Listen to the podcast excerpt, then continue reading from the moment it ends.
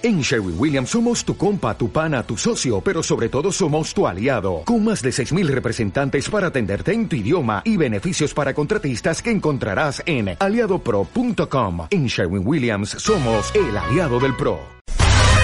Bienvenidos, malditos y malditas. Les comentaba recién que PlayStation está apostando al, eh, a la industria de los desarrolladores eh, chinos. Sabemos que es un mercado emergente que Nintendo por primera vez se va a poder meter de manera oficial en el país chino y entonces eh, calculamos cuánto se puede llegar a potenciar su área de influencia. Sabemos que es un mercado enorme para juegos mobile, sabemos que es un mercado muy competitivo en el sentido de los deportes electrónicos, pero PlayStation está buscando darle otro color tal vez de eh, resaltarlos también como una gran nación de desarrollo de videojuegos y por eso tiene un eventito que se llama China Joy, que es como la alegría china alegría de directamente. China, sí. Suena suena raro el nombre, suena a un producto, ¿no? Suena, suena a, un, a un bootleg, un producto de... Suena un producto bootleg. Un zonga. Un, un té raro que te compras en el barrio chino, ¿no? China Joy. Joy. directamente. Un yogur de cosas que no tendrían que ser transformadas un en yogures. energizante loco. Un, ejerniza- un ejer- oh, ejernizante, un energizante, eh, se llama China Joy a pleno directamente. Marina Joyce. Pero China Joy 2019 fue eh, el evento de Sony donde intentan penetrar en el mercado chino presentando cosas que están laburando con sus desarrolladores para PlayStation 4. Juegos que en la gran mayoría, por no decir el 90%, van a salir este año. Y la verdad que están muy copados y valen la pena mostrarlos. Vamos a hacer un repasito medio rápido porque tampoco hay más que algunos pequeños teasers de los juegos. Pero me parece que son muy interesantes. Vi cosas que me encantaron, vi cosas que creo que a la gente le van a pegar en un lugar muy particular. Así que vamos a ir repasando los tranqui, si les parece. Arrancando con Monkey King Hero is Back. Si no me decís que eso es un nombre chino traducido al inglés y que queda una cosa medio rara, el Rey Mono, el héroe, está de regreso. No me lo vendes como nombre de juego, pero cuando lo ven a Monkey King Hero is Back, a mí me hace pensar en eh, lo que es eh, Asuras Wrath. Bueno, creo que la lo que puedo rescatar de este China Show, y ya vamos a comentar un montón de otros juegos, es que todos los juegos que presentaron ahora te parecen medio versiones bootleg o versiones justamente de juegos que ya conoces. Eh, tengo, lo- lo- los que en mi caso me, tocan a mí son como, este te hace acordar a este, este te hace acordar, y, y todos así, y decís, ok, ¿hay algo de casualidad acá? ¿O esto es medio a propósito y la industria china? Que de hecho en realidad ya lo sabemos. La industria de videojuegos de China se trata de eso. Se trata de tomar, eh, el primero que todas las cuestiones que tienen que ver con propiedad intelectual son mucho más laxas en China. Sí. Entonces se trata de tomar lo que hacen otros, le transformamos un poquitito, le ponemos otras especias y lo lanzamos como nuestro. Totalmente. Eh, me confundí yo con el video que estamos viendo. Fue un link que pegué mal yo en nuestra planilla. Le pido disculpas. Esto eran los rabbits, claramente. Claro. No era esto. Ahí puse en el mismo lugar, patas, eh, el link correcto. Disculpame, los rabbits no se parecen en nada a Asuras Wrath. Yo dije, wow, no son como monos. Ah, Pero era correcta tu descripción, Guillo, porque encima este Monkey King está directamente inspirado en una película animada japonesa, que es la película animada japonesa más recaudadora de la historia del país, con 153 millones eh, eh, de dólares. Epa. transformado a la moneda que entendemos como internacional. Entonces hicieron eso, agarraron algo que ya existe, saben que tiene una atracción, pero visualmente me parece una cosa hermosa directamente este Sí. Monkey King. Queda claro que es un juego de acción, queda claro que hay peleas, no se ve mucho gameplay en particular, salvo estas escenas que estamos viendo, que, que- justamente me hacían acordar a lo que era Asura Rat. Hay algo de Budokai Tenkaichi un poquito también en lo en las peleas ¿En lo aéreas. volador? Sí. sí, en lo volador, pero hasta que no lo probemos no vamos a poder definirlo. Sin embargo, me parece una cosa bellísima. También otro de los títulos que se viene con un nombre difícil eh, de pronunciar es Ano Mutationem. Ano, dos puntos, Mutationem, que también es una propuesta particular de un juego con un combate muy acelerado, muy, muy, muy acelerado, pero después momentos de investigación del, del terreno súper tranqui. Entonces, tiene unos cambios de ritmo muy intensos que explicados, ok, quiero ver cómo se traducen al control, quiero ver cuánto me aburro, cuánto este ritmo, este corte de ritmo me arruina la esencia o la experiencia o no, pero desde lo visual, este juego que va a tener una estructura medio metroidvaniesca, esto de decir ir y volver constantemente a medida que vayamos destrabando Va otras bien, habilidades, va bien, va, Va bien, bien, va bien. tiene una mezcla de pixel art con 3D que me parece increíble. No recuerdo haber visto un juego que se vea así. Me hace acordar a los wallpaper cuando vos pones Vaporwave Totalmente. y que te aparece esto, inclusive cuando estás eh, escuchando esos mixes de tres, tres horas, se te pone el mix tranqui para un viernes que te pone un fondo de Vaporwave muy bonito. Exacto. Estéticamente es hermoso, los colores llaman mucho la atención. Sí me llaman a, o por lo menos me gustaría ver si es tan disruptivo el tema de los ritmos. Hay que ver cómo lo manejan. Me encanta también desde lo particular de estos desarrollos chinos, que tiene mucha idiosincrasia de la cultura china el juego en un ambiente de temprano eh, steampunk. Entonces digo, bueno, no, steampunk, no, perdón, cyberpunk. O sea, un cyberpunk recién arrancado, eh, pero en China particularmente. Entonces esa reimaginación de la cultura para mí queda fantástica. Ojalá este juego que era Ano Mutationem esté bueno. Undying es otro de los juegos que presentaron. Algunos de estos, como Undying, los vas a poder conseguir en PC también. Hasta tuvo un Early Access. Tiene una propuesta survival que también me parece original y que no recuerdo haberla visto en ningún lado. Undying con un tráiler que te rompe el corazón. Es un juego de zombies, es un juego de survival de zombies, donde nosotros somos una madre que está sola en este mundo con su hijo y, y vive con él, intenta que no se lo coman los muertos vivos, ¿no? Es como de Walking Es buena Dead, madre. Pero son estos dos personajes en nuestra historia, pero en un momento a la madre la muerden. En, No. un, en un momento de esta supervivencia, a la madre la muerden y el objetivo del juego es ir subsistiendo a medida que ella se va transformando. Entonces vos lo que tenés que hacer es no solo ir eh, haciendo la parte survival que es alimentarte, beber, descansar, sino tener y craftear elementos para defenderte, para cazar, para cocinar y también para ir curándote lo mínimo indispensable para posponer el momento de la transformación, sino que vos le tenés que ir pasando conocimiento a tu hijo. ¿Y cómo le pasás ese conocimiento? Siento- Con- ya estoy llorando.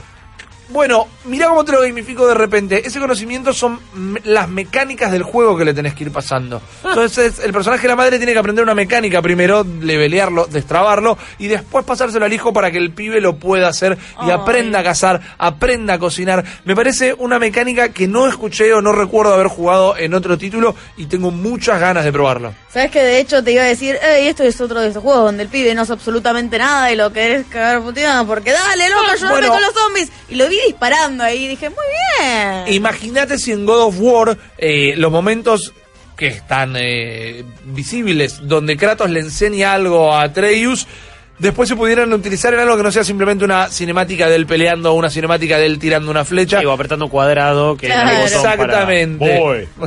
Exactamente. Esa es la idea. Les cuento otro porque tenemos varios. Fist es otro que visualmente es un quilombo hermoso. El famoso Fist. Somos un conejo medio robótico, un tipo en un traje meca de conejo robótico. Ro- roboto. Es algo extraño con un brazo mecánico muy, muy poderoso que se puede ir transformando y pasar de ser un puño mecánico a ser un taladro, por ejemplo, y tener distintas funcionalidades. Y con este conejo humanoide vamos recorriendo un mundo en dos dimensiones. Eh, tiene algo de Nier, tiene algo de, de juegos como Mark of the Ninja, lo que es la exploración bidimensional de los Strider escenarios. también. Strider, exactamente. Se ve, me hace acordar mucho a Final Fantasy VII por lo industrial, ¿no? Eh, el sí. escenario, no el juego Sí, particularmente. sí, Eh, me parece muy, muy copado realmente.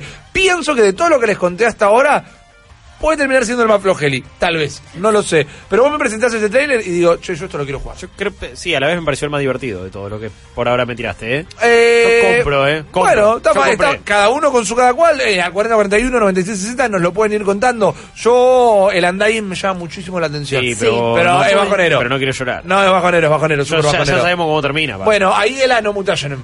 Sí. ¿no? Sí, sí, está bien. Difícil de pronunciar, pero puede llegar a ser muy entretenido. Se presentaron muchos más juegos, Steph. Tenemos un montón de juegos y tenemos una guerra de metáforas. También les pido a los oyentes que al, al número de teléfono que tenemos manden las metáforas favoritas que quieran. Porque es este, no sé, bootleg bizarro raro que nos presenta Genshin Impact. Que a buenas de primera vos decís, ah, mira, es el Breath of the Wild, mira qué buenos mapas, y, pero de repente te lo presenta una chica ultra cute, ultra kawaii que te dice, hola, yo soy una guerrera, ñan, básicamente, una cosa así. Es un RPG que está disponible, va a estar disponible en el 2020 para PC, para iOS, Android y PlayStation 4, porque es una empresa todo. que está acostumbrada a hacer juegos de, es de mi yo, está acostumbrada a hacer juegos de Android. Está muy bueno, es un open world RPG. Tenés diferentes personajes mí- que son como Los, los enemigos son iguales al Breath of the Wild. La animación toda. El, el- el- recién la explosión era igual. El fuego, el, todo. Es un choreo atómico. pero con minitas que parecen de la serie de Madoka Ma- eh, Mágica. Claro. Le pusieron Breath of the Waifus, así como Eh, no está mal, no está mal. básicamente. No hay mucho más que presentar porque eso Ahí era es lo medio que pasa. muso, te- era, era medio Dynasty Warriors. Ahí tenía una cantidad de enemigos bastante grande por momentos.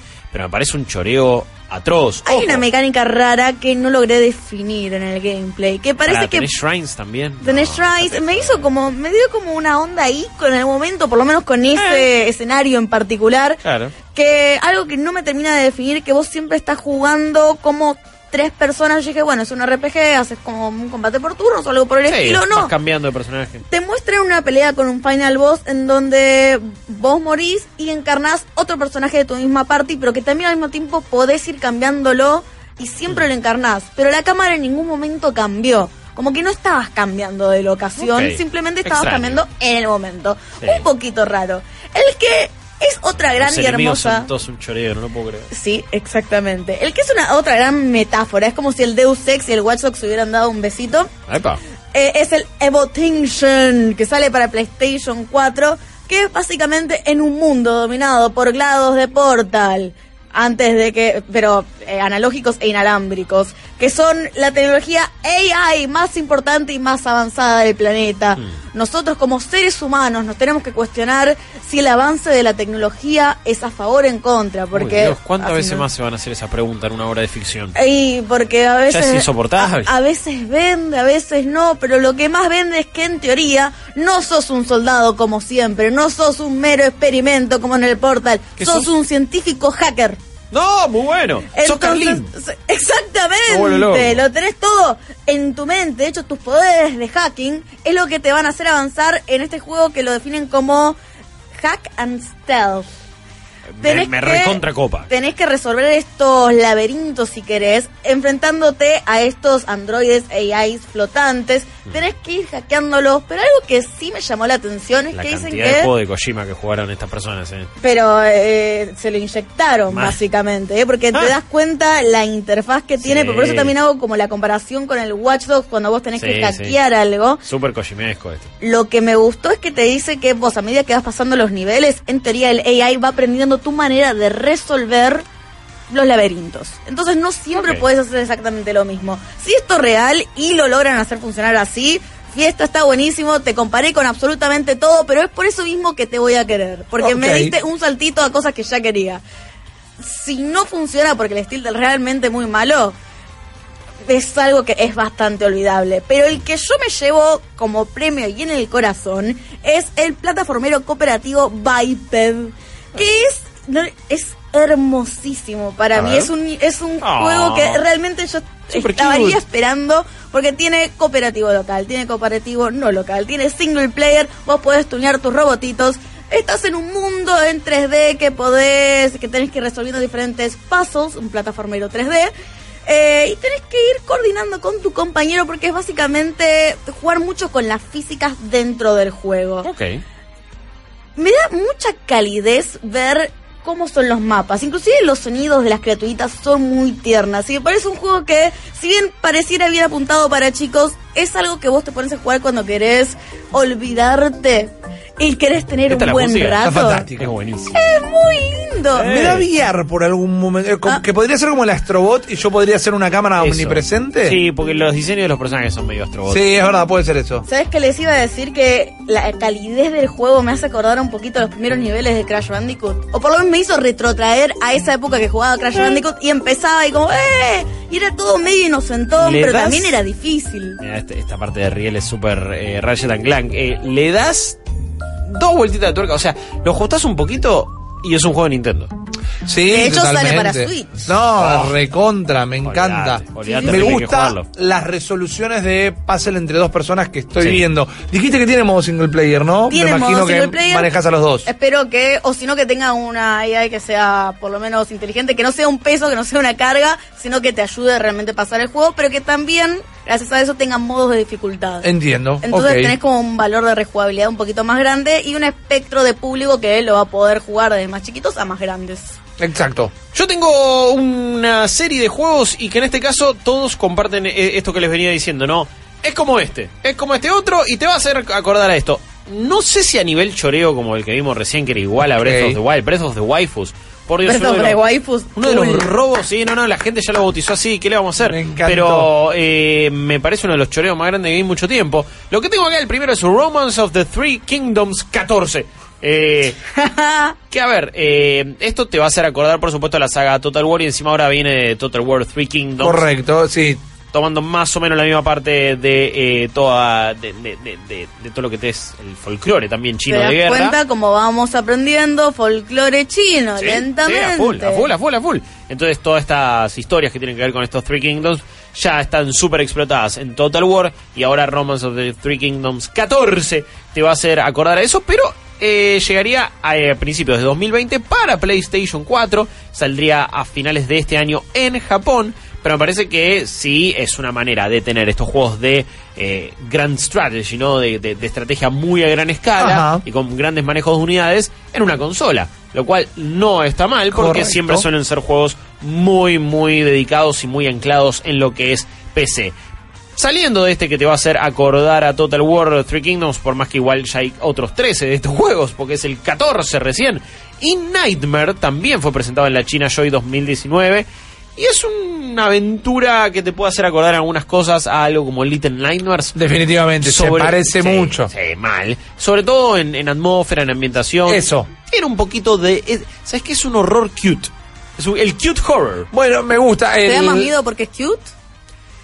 ¿O es tan creo- cute que te da miedo? No, yo, no, no, yo siento que es como. Eh, tiene una cosa medio uy, hay midito, pero mira, son unos modelos retiernos. No es una. No es un jumpscare constante, no son modelos realistas, como que va por ese lado. ¿No es la escuelita del horror de Barton? El cute horror, tal Algo vez. así. Sí, sí, o sea, todos te hacen acordar a eh, El extraño mundo de Jack, Exacto. a Frankenweenie. Eh, vamos más por ese lado que otra cosa, pero La este es sobre todo a Little. Coraline, ¿no? Sí, Eh, a- el melocotón mágico. Eh, me gusta. El Little Nightmares a mí me logró provocar una sensación de opresión y de miedo. Es más de intranquilidad, ¿no? Como que te- sí, te, sentís sí. como no es inquieto. susto. No, es no, no. incomodidad. Totalmente. Eh, acá eh, eh, este me parece que se parece bastante. Sí. Es una vista también medio isométrica. Vamos a ir resolviendo ciertos puzzles y algunas situaciones de plataforma. Todo en un contexto de horror, escapando a algunas criaturas. Que las criaturas sí, cada tanto te dan un poquito de cagazo, ¿no? Ahí te persigue alguien y decís, ¡oh! ¿Qué tengo que hacer? Eh, yo creo que es, es un juego a tener en cuenta. En este caso se está siendo desarrollado para PlayStation 4. Todavía no tiene fecha de salida. Pero ya por las dudas, enmarcalo y ponele ahí un- unas fichitas y un llamado de atención. Uno que mm, me recontra copó, pero de nuevo, es Nier Automata, ¿eh? Sí. Se llama AI Limit. Y cuando lo vean van a decir, claro, sí, eh, jugaron mucho Nier Automata y ahora quieren hacer uno de ellos. Lo cual quizás no esté nada mal por más que sea otro choreo atroz. Pero justamente AI Limit eh, va a salir para PlayStation 4. Es un eh, RPG de acción y que hasta en los modelos, en la cámara, en cómo, en cómo después va a suceder el combate, te va a hacer acordar a Nier Automata. Tiene un poquito de cel shading. Vas a poder customizar a full todo lo que vos, lo- todo lo que use tu personaje. También tienen las cajas de loot como si fueran las del Borderlands. Sí, es Eran- verdad. Iguales. Vas a tener una gran variedad de, de- de armamento, por lo que dicen ellos mismos los desarrolladores. Y vas a tener, vas a ir cambiando las distintas eh, posturas de combate, ¿no? Y eso te va a dar ciertos movimientos especiales. Ojo, no está nada mal, no, no, no se, Se, ve mal. súper bien. Yo estaba pensando que es carne de cosplayer. Sí, a full. Bueno, eh, otro de los grandes éxitos de Nier Automata, ¿no? La, la- la vida es carne de cosplayers. Me gusta esa La frase. vida es un cosplay. Necesito, necesito de vuelta fotos de cosplay de Guillo y de Rippy, que Oh, serían genial. Gente haciendo cosplay nuestro. Sí, por favor. De hecho, ya tuvimos un cosplayer tuyo una Sí. vez No, eh, en un un, PNT. Era, era un doppelganger. Era un doppelganger. Era un doppelganger. Era igual. Eh, AI Limit, eh, de, de nuevo, me, me, me súper interesó. Ya, cualquier cosa que me va a acordar a Nier Automata me va a comprar. Sí. Todavía no se sabe cuándo va a salir. Está siendo desarrollado de nuevo para PlayStation 4. Y el último que me queda el día de hoy se llama Convara- Convalaria. Con Valaria. Sí, uno de los peores nombres que recuerdo haber dicho de algún juego alguna vez. Eh, pero Convalaria es un shooter multiplayer online en tercera persona que vos decís, agarraron Warframe y Anthem y lo hicieron un juego chino. Eh, Warthem, justamente. con cositas del mapa de Apex Legends, también choreado a nivel diseño, y con criaturas medio de un juego tipo Dauntless o algo así, ¿no? Ok. Son todos esos condimentos para un juego que eh, veremos cuánto termina saliendo, si es free to play o no, cómo lo van a monetizar. Para mí tiene pinta de ser super free to play. Sí. Le metemos todo pase de batalla y cosas cosméticas. Lo que se ve no está nada mal, ¿eh? No, para no nada. está nada mal. No se ve para nada mal. Es un Es Dauntless eh, muy, muy, muy lindo. Sí. Como- con más plata. Sí, y, y mucho más shooter en tercera persona, pero me gusta la movilidad que parece tener el personaje y las habilidades que ahí te muestran.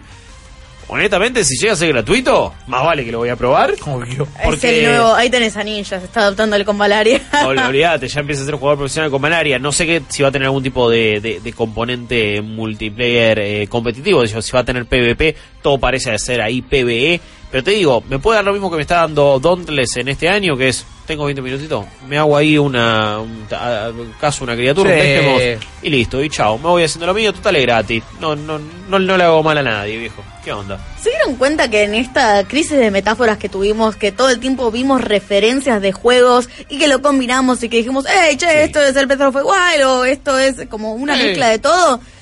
En ningún momento eso nos pareció algo negativo, porque se nota que dieron como un pasito más allá a la hora de venderlo, por lo menos. Es que son los nuevos estándares del gaming directamente, son las cosas que queremos jugar. Gods and Monsters de Ubisoft también se recontra choreó Breath of Sí. the Wild y más allá de que no dejamos de señalarlo, eh, nos encantó porque queremos más Breath of the Wild. Este es un Breath of the Wild con waifus, me parece una combinación para un mercado muy muy particular. Queremos volver a jugar esos juegos, queremos más de esto, más del otro, si no te lo van a dar siendo géneros y expresiones de dichos géneros tan frescas, todavía no son choreo del todo, tal vez. Y yo creo que hay algo que tienen que... ¿Eh? Perdón, inspiraciones. Ah, eh, bueno, sí, sí, ah, la gente decía, "Ey, es un homenaje. mal". Obvio. Yo creo que tiene que ver con que viene de China. O sea, Ubisoft choreando a Breath of the Wild, me parece que nos cae un poco peor que un estudio chino de, justamente homenajeando a la gran obra de Nintendo. Vos decís por la tendencia china a A replicar. todo. Ok, Medio- está bien. pero es que, es, que- es que lo- es que fuera de joda es algo casi que cultural, ¿no? De, de, de apropiarse estas obras y resignificarlas. Es algo ya tan estandarizado que medio que no nos sorprende y medio que no es algo tan atroz cuando en otro contexto sí lo estaríamos súper criticando. Sí. A la vez son, a la vez sabemos que es una, una región que todavía nosotros no hemos explorado tanto en cuanto a desarrollo de videojuegos. Y que cuando cada tanto juegas algo, eh, hay algunas cosas copadas, como ese, ese juego en primera persona que había salido, eh, creo que a principio de este año, que era lo había hecho una sola persona. ¿Se acuerdan de ese que todo el mundo dijo, ah, era un early access que salía ahí, tenía un solo capitulito, y de repente lo ahora lo, lo está haciendo como un poquito más desarrollado? Eh, pero es un juego, era un juego muy interesante, tiene un nombre súper chino. No, no, no, no me estoy acordando. Ya, ya, ya. ¿Pero un juego de terror? No, no, no, no, no. Era eh, un FPS, eh, eh, Bueno, yo meto un bocado mientras tanto. Sí. Eh, Bright Memory, ahí está. Ah, Bright ok, Memory. sí, no me lo acordaba. Si Sí. no lo mencionabas, no me lo acordaba ni en pedo, pero sí. Eh, busquen Bright Memory.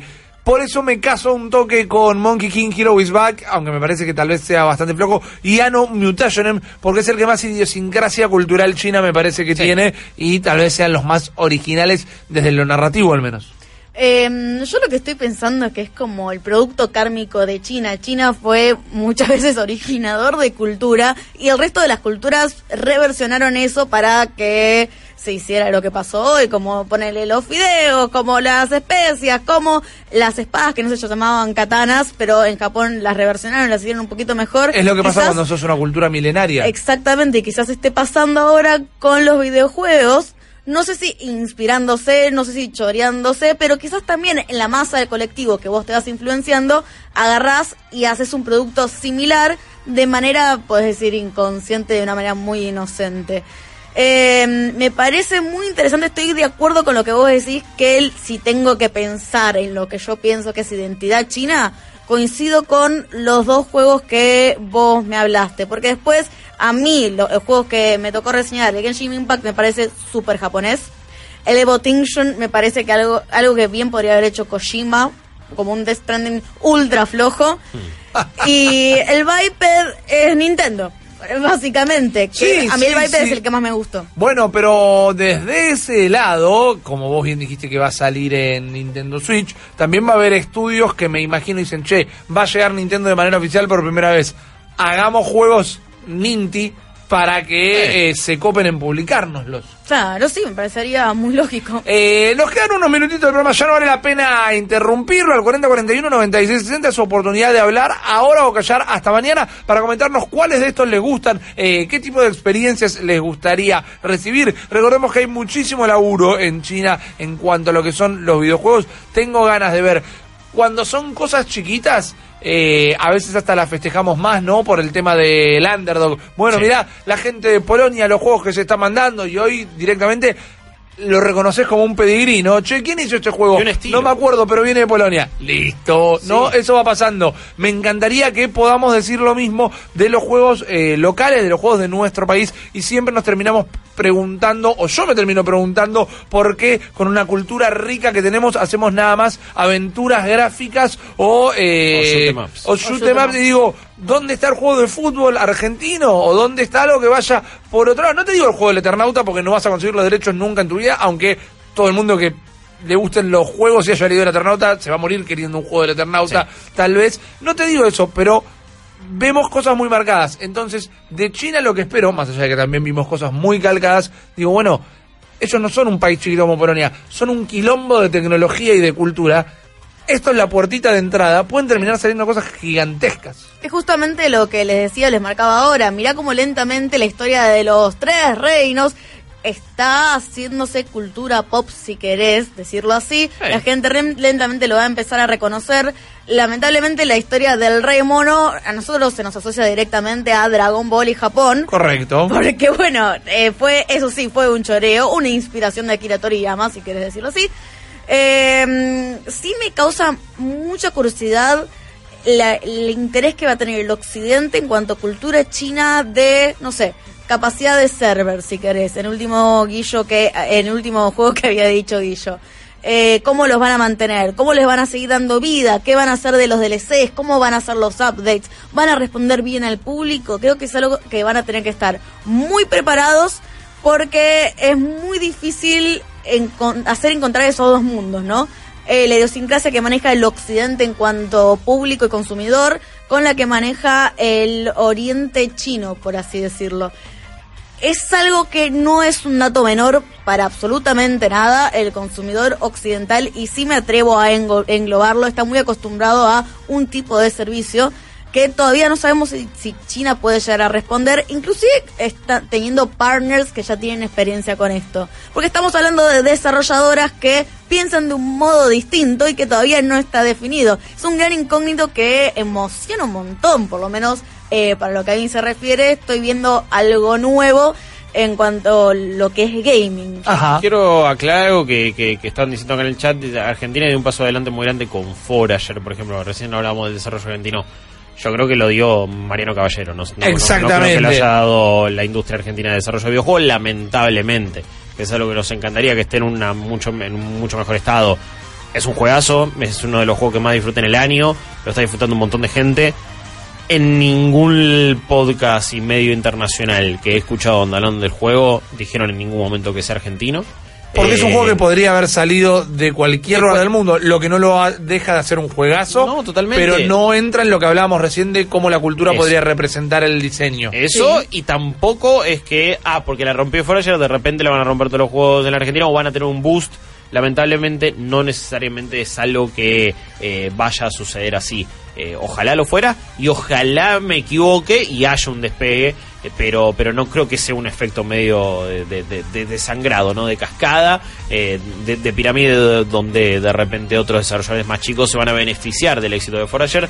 Porque insisto, tampoco, tampoco es un juego que, que se haya marketingado de esa manera, porque probablemente no le, no, no- no le hubiera convenido a, a Ma- a Mariano en ese caso, eh, de venderlo como, hey, es un nuevo juego argentino, digo, Claro. al resto del mundo no le iba a importar, lamentablemente. Ustedes creen, claro, exactamente, creen que es un problema de identidad, como que tenemos miedo todavía a las cosas que, entre comillas, nos hacen argentinos como para poder representarlas. Yo creo que eh, no solo nos pasa a nosotros, para mí le pasa a toda Latinoamérica. Para Sí. mí hay, hay una falta de identidad latinoamericana en el gaming. Eh, lo único que se ha sido representado en videojuegos es Brasil.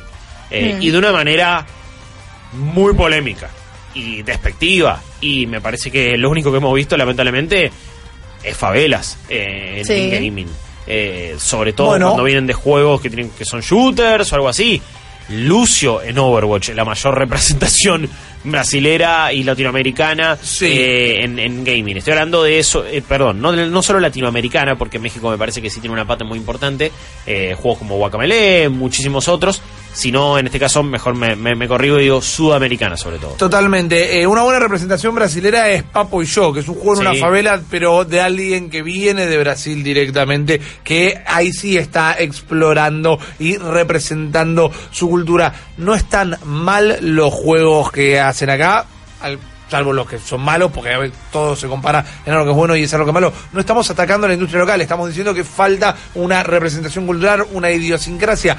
Muchos conocemos hasta fechas patrias de Estados Unidos por sus películas y por las historias de sus videojuegos. Conocemos eh, canciones, conocemos lugares. Con The Division, gente que jamás viajó ha podido visitar eh, Washington y Nueva York de una manera casi Sí. hiperrealista. Forager, me vuelvo loco. Estoy esperando a mañana para comprarlo porque me cerraba la tarjeta hoy. Me encanta. Es un juego que se podría haber hecho en cualquier lugar que no tiene una representación cultural marcada. Nos lo hacen más o menos juegos. Nuestras felicitaciones a Mariano Sí, la una vez todo. más. Pero eh, necesitamos más. Necesitamos más de todo esto. Ojalá que se empiece a mirar a Argentina desde el mundo por este juego. Seguro. Pero también somos desde lo artístico una nación que se ha eh, destacado por mil motivos, por lo fogoso que somos, por lo pasionales que esto que lo otro, en los juegos todavía eso no lo hemos visto representado. Ojalá lo veamos lo más pronto posible.